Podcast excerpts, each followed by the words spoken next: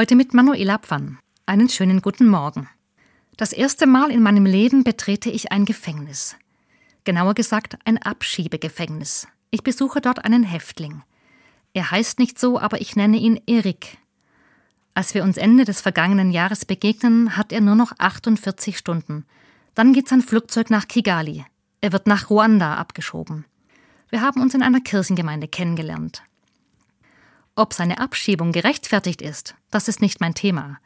Ich kann das auch nicht kompetent bewerten, sondern muss die Entscheidung schlicht hinnehmen. Eriks Fall ist auf traurige Weise spektakulär. Es gab ein jahrelanges Gerichtsverfahren und große politische Interessen waren im Spiel. Ich möchte von etwas anderem erzählen. Vom Vertrauen.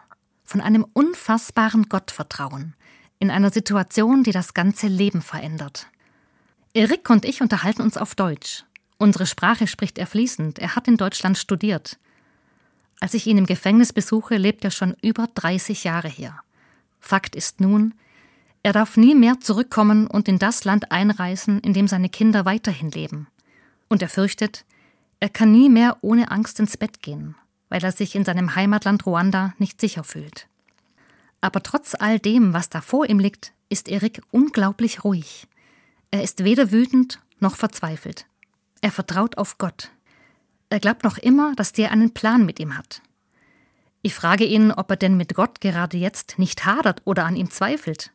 Er sagt, ich kann mit Gott nicht schimpfen, er macht nichts Falsches. Ich bete viel, aber ich kenne auch die Worte von Jesus am Kreuz. Mein Gott, mein Gott, warum hast du mich verlassen? Und deshalb weiß ich, Gottes Wille ist anders, als die Menschen das glauben. Wir dürfen nicht beten, Gott macht dies oder macht das.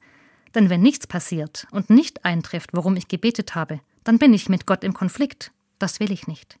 Ich möchte beten, um mich zu bedanken. Ich danke Gott, weil ich noch am Leben bin. Gott beschützt mich, er weiß, was mein Schicksal ist. Mich hat die Begegnung mit Erik in der Abschiebehaft sehr bewegt. In so einer Situation weiter auf Gott zu vertrauen, das ist fast übermenschlich. Ich glaube, wer so von Gott reden kann, in dieser Lage, der hat die Kraft, alles zu schaffen, was ihm im Leben begegnet. Das hoffe ich auch für Erik.